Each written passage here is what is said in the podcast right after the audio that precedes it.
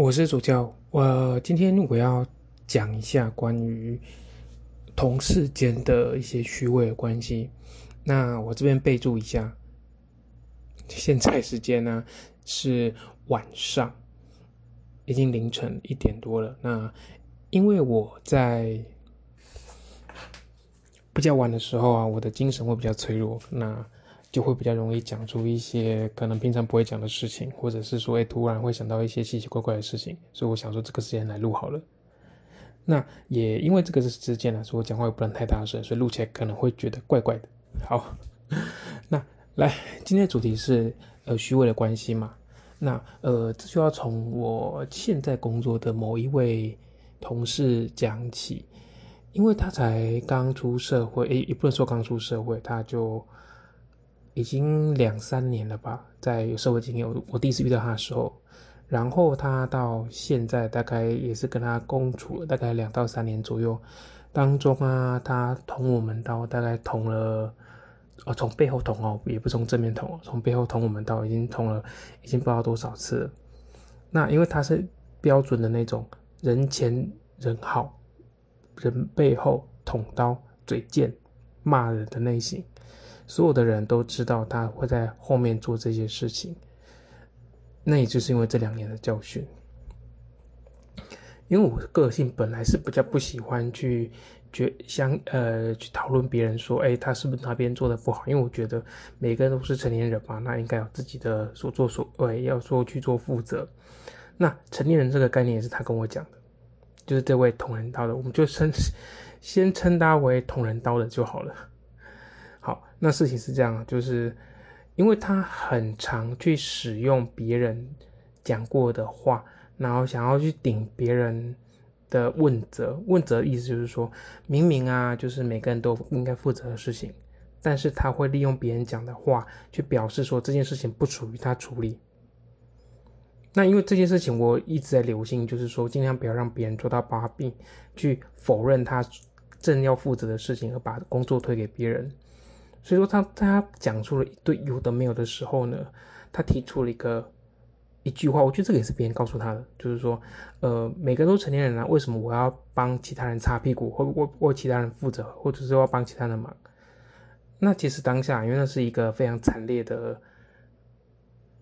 对峙场合，那主管也在，然后当中除了我们两个，呃，就我跟那个女同，呃，就那个同事以外，还有另外一个同事在场。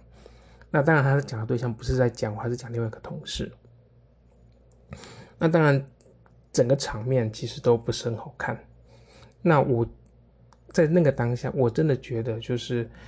真的要足够的幼稚，才会讲出，呃，身为一个成年人，要对自己的事情负责，然后就是为什么我要帮他忙这句话，就是前面部分我觉得没有错了，就是成年人的确是应该要为自己的。嗯，工作为为自己所负的责任去完成它，然后不能够去推卸。但是，并不是代表就是说不能够去帮助别人，因为在不管在什么工作场合下，除非他是自营工作者，除非他就一个人在工作，不然都是一个团体合作的状况。每个人都做得好，跟做得不好的地方，那呃，他也一定有做不好的地方，大家就会帮他。那别人不好的部分，他当然理所当然要帮别人。对，用理所当然这个字，因为。这个就是一个合作的状况。如果假设今天他是完全独立作业，不别人完全帮不上忙的，那这样如果要他帮别人的忙，的确就说不过去，因为这就叫互相嘛，对不对？你可以说是互惠了，就是总之就是互相的使用对方的长处去弥补自己的弱处，把事情做得更完美。我原本是这样想，应该是觉得成年人就是按照他的讲法，成年人应该大家都可以知道。这些事情本来就应该这样做，但是我后来，但是那个那个对峙的场合下发现，就是这个人其实只是想甩锅而已，他就只是觉得，哎，他已经完成他的部分啦，那为什么其他人可以就是理所当然的，就是把责任再请他叫来，就是叫他再来做？但那是他自己认为的。我从各个角度来看，他目前正在进行当中的事情，全部都是。呃，别人慢慢帮他，而他只是在那一个时间到的那个地点，做着别人交代他应该要做的事情。我真心不认为这样叫做一个负责，因为，呃，每个人都应该要努力的，或者是说不要说努力啦，努力我觉得太苛刻了。每个人都要知道他的定位在哪里，每个人都知道知道说他负责工作哪里在哪里，而主动去做，而不是叫别人叫他做什么他才做什么，因为这是一个很被动的行为。那这个职场里面，如果你要被动，那就是闭嘴，就是就是别人讲什么就做什么就好。但这个同事不是这样，他就是不肯闭嘴，他叫他做会做，但是会一直碎碎念，然后又不停的把别人的跟他讲的事情，就是我们大家都知道，就是我们呃员工之间会会去。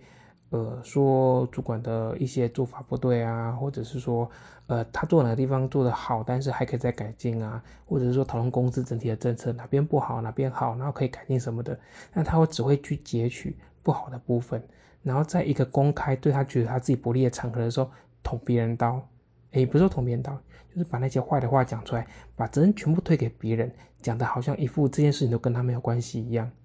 这种典型的状况非常的明显。那每个人应该说，我们同事大概有一二三四，大概有七到八个吧。每个人都经历过这种事情，就是被他这样子玩，也被他这样弄。那也许表面上跟他是很好的人，也会在私底下跟我们其他人讲说，嗯，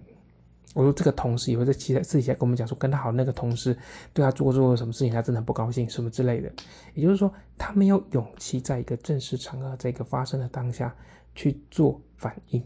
而一定要到别人逼他的时候，他才会想要用推卸责任事情的方法，推卸责任的方法，把这个事情给捅出来。但是很多事情走到最后的时候，就要开会要聚集的时候，其实就只是想要把问题解决而已。但这整个情况看下来，他并没有去做检讨，他只觉得为什么大家都要欺负他？我都已经完成我的部分了。好，这个就是 我这次要抱怨的事情，因为这是一个很虚伪的关系嘛。那呃，很明显，他对他自己的洗脑，还洗的非常的彻底，就是他都觉得他没有任何的错误，呃，错误的都是别人，他已经完成他应该要做的部分了，在他主观意识上认为他已经 OK 了。不过我们都知道嘛，就是总是会有一些人觉得自己好像很厉害，好像什么都完成了，但事实上呈现出来的东西一塌糊涂。啊，不管是他所负责工作，或者是他跟别人连接到的，呃，应该负责的部分，其实整体状况看起来都是不好的。但他会满足于自我，呃，就是会一直告诉自己说，哎，我已经完成我的部分啦，我已经完成我的责任啦，反正就这样就好啦。这现在现在干我什么事？用这种方式去对待其他人，那后续我们对他的做法就变成，我就告诉你这件事情就是你要负责啊，你没有做的话，我就逼你去做，但是也会调节。呃，这件事情的就是轻重的比重，就说如果这件事情刚好是中间，也就是说，哎，不要太严重，那而且就是，哎，如果有稍微慢一点完成，或者是说，或者多一点责任的，都可以丢给他。但是如果是比较重大决定的部分，就完全不能给他。好，大概做了一个这样子，就是大概的分类，那去做那种你必须长期的去照顾。或者是说必须长期的去注意，才不会后续一直产生麻烦的工作。OK，那其实这件事情是发生在去年啊，去年底的时候，直到今年六月，真的是如我的预期一般。因为这件事情其实我当中做了很多手脚，就是因为我希望，呃，其他人的工作不要再受到障碍了，而且每个人都应该去负责他做的事情。所以我在这个当下，我就提议说，哎，什么事情可以可以，什么事谁负责啊？那我们可以做什么事情啊？那说指定人就要把它完成啊。所以我就大略性的把可以负责的事情丢给他，然后把就是不 OK 呃把其他事情分给其他大家。呃呃，先说我不是那个分配人，我只是建议而已。那当然主管部分还要去做一个裁量，就是这什么可以，什么不可以之类的。但我大概他就是等主主管整个决定完之后，我大概心里就就有底，就是说好，这样接下来我要怎么对待他。好，刚刚讲到嘛，就是到现在为止，真的就是就跟我想象的一样，他年初没有处理好，不想管，可是是属于他负责的事情，就是他刻意摆烂的事情，到现在他会一直碎碎念，大概连已经连续两个月吧，每一周大概可以碎碎念两次，就是说为什么这些后续事情还会有？哎，东西不是都已经结束了嘛？就是都已经完成了吗？呃，工作都已经就是进度都已经到了。结束的等别了，为什么就是还有后续这么多事情还没有就是处理好？哦，但是这些都是小事哦，就是假设你前面的部分，你只要不要有把文件归纳好，你只要知道说这些人可能会需要什么东西。你大概都有个底子的话，那其实东西是很快就可以给出去的，就是对客户那边也很好交代，因为他们其实就只是要看到那些呃数字或者是文件就这样子而已。所以他就这样一直抱怨，一直抱怨，我就觉得，嗯，我的做法真的就还不错，嗯，对，很自傲，对，因为我觉得 我自己有做到了，把这个人治的，呃，治理的还算不错，就是在我可以影响影响范围内了。那因为我本身也不是主管，好，那呃，在这整件这个流程里面，那我突然有就一种觉，就是说，哎，那我是不是有犯了一些这样的错误？我会认为说我自己其实很很厉害，很了不起。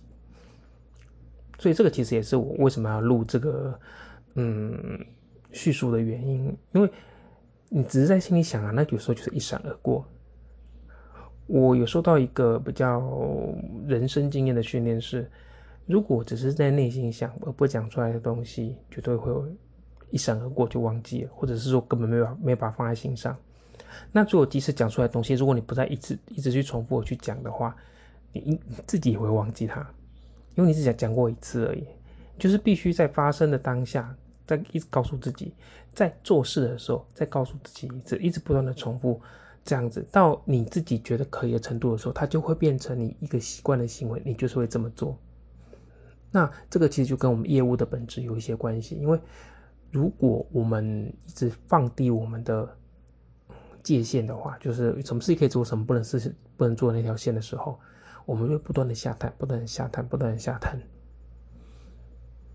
但是，呃，如果真的要这么的，就是没有下限的话，最少最少最少也要让你的主管，或者说也要找也要抓出一个共犯出来，让他一起配合你做这种没有下限的事情。因为一起沉沦的话，整体来讲，这个是这个公司的环境里面，主管可以一起包庇做你的事，因为他必须有监督、监察跟就是指正、指导的，呃的责任在。如果他的下属做了一些不好的事情，那主管也知情，但是没有处理的话，应该说没有当下处理或之后都没有处理的话，那就是主管的责任。那是一个完全不一样的状态。很多人呢都会很忌讳，就是说跟主管讲讲一些事情。我觉得这是没有错的，因为每个人都要对其他人保持戒心，就像我刚刚说对那个同事一样。那但是对主管来戒心会比较不一样。我是这么认为啦，就是对主管是要戒心，但是你要把它当做是一个比你高呃，就是比你更有管理责任的同事就看待这样就好。你必须尊重他的存在，你必须知道他会做到什么程度，你必须要知道他的个性跟他重视的东西是什么。比方说，哎，假设了哈，现在有行政主管跟行跟业务主管，你就必须知道说，行政主管他在意的，嗯，也许是流程，也许是他不想要管业务的事情，那就只好把想把他行政的事情处理好，该有的文件处理好，啊，该有的排程处理好。所以你只要跟他问他，呃，就是关于行政的事情，我觉得行政主管基本上都不会太大问题。可是如果你开始跟他讲业务事情，说现在可能有人要客诉啊，他就会想说，哎，关我屁事。对，因为他只是处理流程啊，处理那些就是公司平常用到的东西，他就不处理这块，因为客诉本身算是业务或者是对外单位要去做负责的。好，那呃，如果是业务主管的部分的话，那就必须搞清楚，就是说他在意的是什么？他在意的是每个业务，他就是他底下员工对于顾客的，嗯，这叫什么诚信度吗？嘿，就是对顾客的诚信度，或者对公司的这个利弊的部分是。哪哪个排在优先？比方说刚刚讲的嘛，就是名誉啊，还是说，嗯，刚刚说的诚信，或者是说呃业绩，好，不管是哪一个，总之上从整个整个加起来之后，你就算你就要去衡量它的比重。那一开始那一进去一个公司，你一定不知道嘛，因为你跟他跟主管不熟。可是慢慢的你要抓到，就是所谓的老虎的尾巴，哦，你要知道它那什么东西会生气，那什么东西不会生气，或者是哪个东西它可以成为你的共犯。只要抓住这个东西之后，你只要在发生事情的当下，一步一步一步的告诉他哪些事情可以做，哪些事情不能做，那就会慢慢慢慢慢慢慢慢慢的变成你想象你想象中的样子，或者是很接近你想象中的样子，大概就是这样子。好，那那但是我不建议，就是说一起沉沦啊，因为毕竟一起沉沦也是太糟糕了。大家都知道这件事情是不应该做的事情，结果我们还这么做，那不是很很像犯罪的人口吗？哦，好，那呃，我们其实也可以讲一下，就是说，平常啊，其实有那种就是自称为很照顾人的主管，对不对？就是有一些那些又觉得说，哎，你刚进来的时候我都帮你啊，那为什么你现在会变这个样子？嗯，我觉得这件事情其实非常的莫名其妙。每个人进来啊，都会受到他的主管的影响，然后做出一些我觉得匪夷所思的行为，或者是谈话。嗯，我自己本身遇过这样的状况了。总之就是，我不觉得每个人进来应该要被谁教导，但是每个同事、每个主管。都有义务要去教导新人，因为这是个团队。好，那为什么要讲这件事情？是因为很多人会以学长姐的身份自居，会以主管的身份自居，但是那只在那个当下。如果之后有一些责任上的问题的时候，他会就会撇清，因为他会觉得说：“我都教过教过你啦，那你就不用再，你为什么自己没有记得？你为什么没有好好的完成它？我不是都讲过了？那就是像我刚刚讲的嘛，就是。很多事情我们要一做再做再做再做再做，我们才会记得它。呃，有时候是身体上的记忆，或者是脑袋上的记忆哦，不管。总之，那是一个过程，我们会需要很深刻、很重复性的去处理，我们才会记记住。这是属于嗯，可能天资没有那么好的人做法，就像我一样。但是在工作这个场合里面，这就变成一个推卸责任的常见的状况，因为我们都知道。嗯，人的脑袋是有限的，然后我们的，就算我们把笔记记起来，我们也有可能忘记去看笔记，而忘记去处理。那每个人重视事情也不一样，就像，呃，就像我们平常如果要买东西，如果当下一个很急很急的事情的时候，我们可能就不小心把什么东西落在什么地方。比方说，有有人会把他的钥匙就是放在车厢里面，然后就关起来，啊，应该很多人听过这种事嘛，对不对？那又或者是说，嗯，明明带着雨伞出门，但是就是忙完一件很重要的事情之后，出门之后，哎，就把忘记把雨伞 带走了。这件事情其实都还蛮常见的。所以就是在这个工作场里面啊，就是不管是同事或者是说，呃，主管都要有一定的包容性，去包容你的下属或者是同事有犯错的机呃犯错的可能性。那并且找出可以修正的机会。那如果遇到就是比较需要，呃，应该说比较需要小一些比较大的事情或大的案子的时候，那就必须不能只有一个人负责啊，因为你都知道它很重要了，结果你还交给一个人负责而已的话，那就只代表一件事情，眼光够差，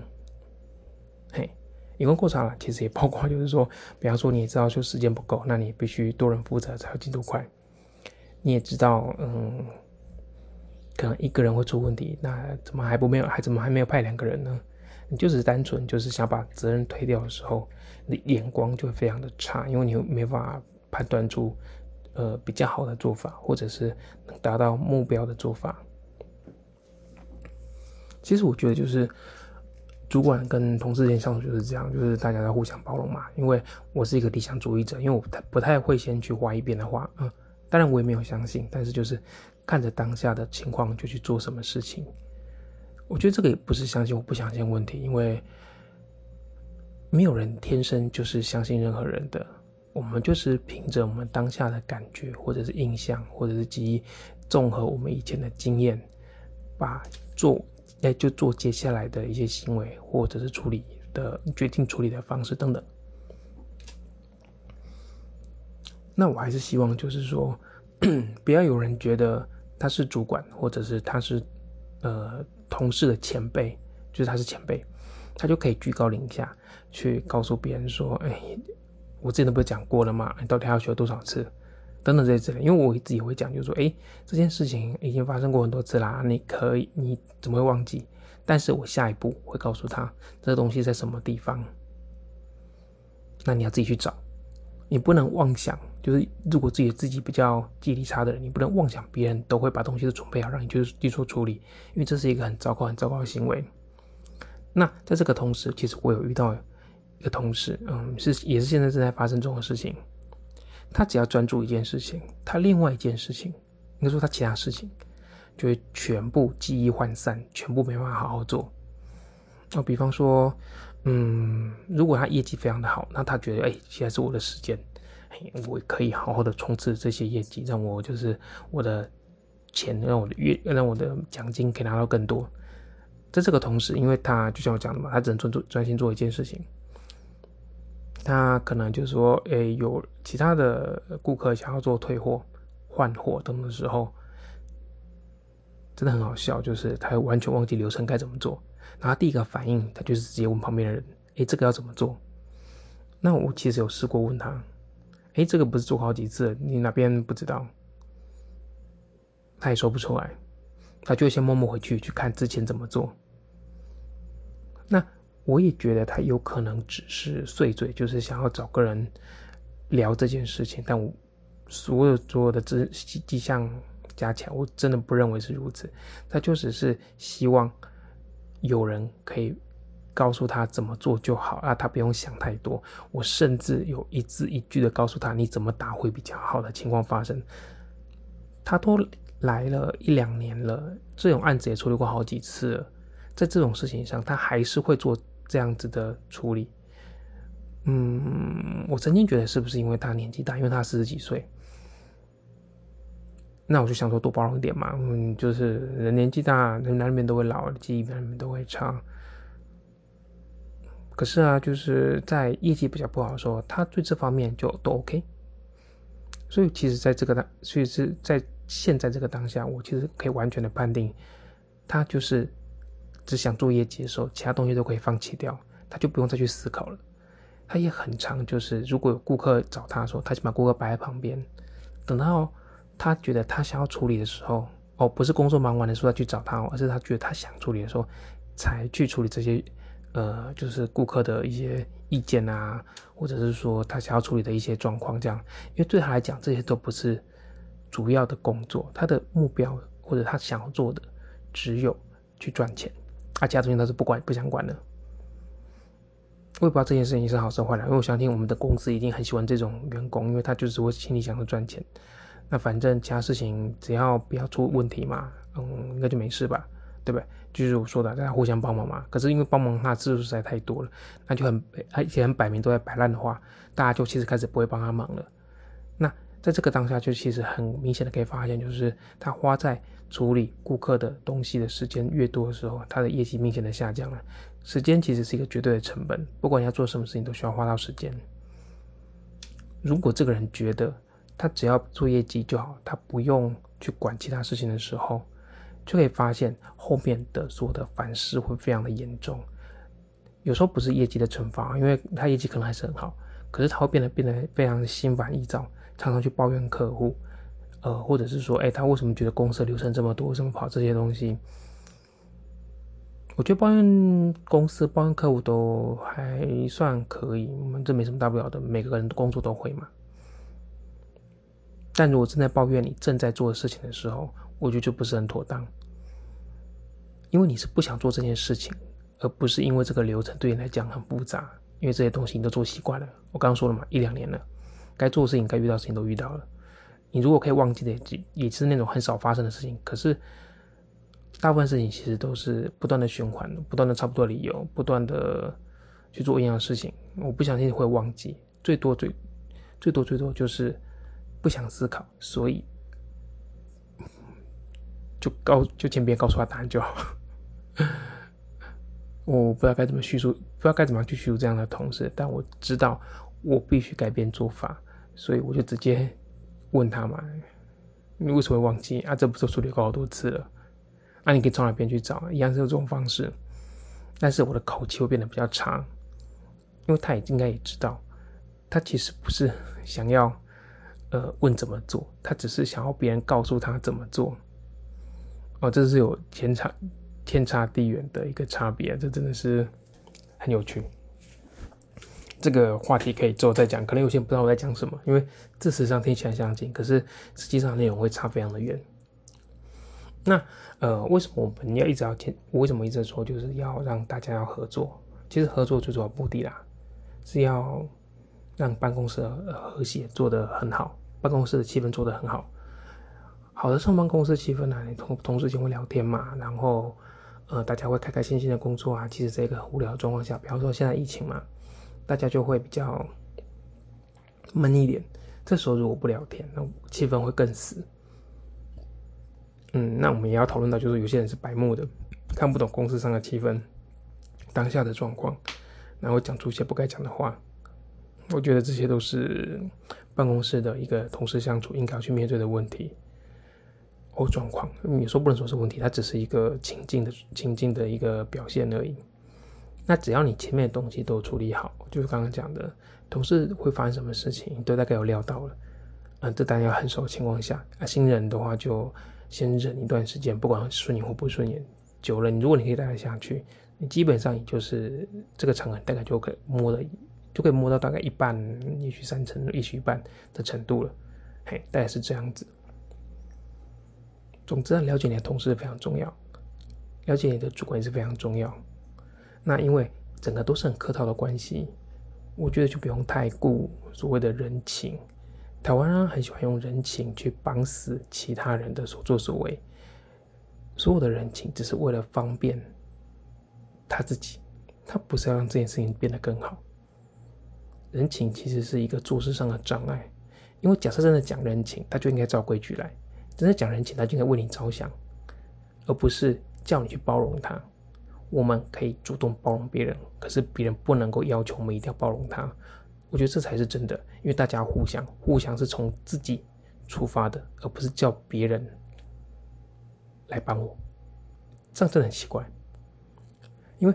呃，刚刚要修正一下用词，不是说不能叫别人来帮我，是说不能叫别人包容我。哦，至少上还是必须要互相求救的。嗯，对，求救跟包容是两回事。嗯，就是一种是心情上的，一种是实质上的。好，其实大概就是这样的，因为包容这件事情真的是非常难去界定。因为像我刚刚说那个击败，好击败的同事，这个会同人道那个同事，他就是个包容性非常差的人，凡事都要计较的人。但他在主管面前呢，会装成很乖的小猫咪，好好好好好好好好好的那种人。好，因为我做事我都会做到的那种人。我们其他这个女的看很不顺眼了。那我们只能说，呃，要互相的帮忙，但我们不就这时候这时候就不会讲包容了，因为帮忙就代表说，你我过去你要还给我，哦，你帮我要帮你这样子。那对他的时候，我们就我们对他就行为就完全不包容，但如果他求救，我们还是会处理。啊，今天就先这样子。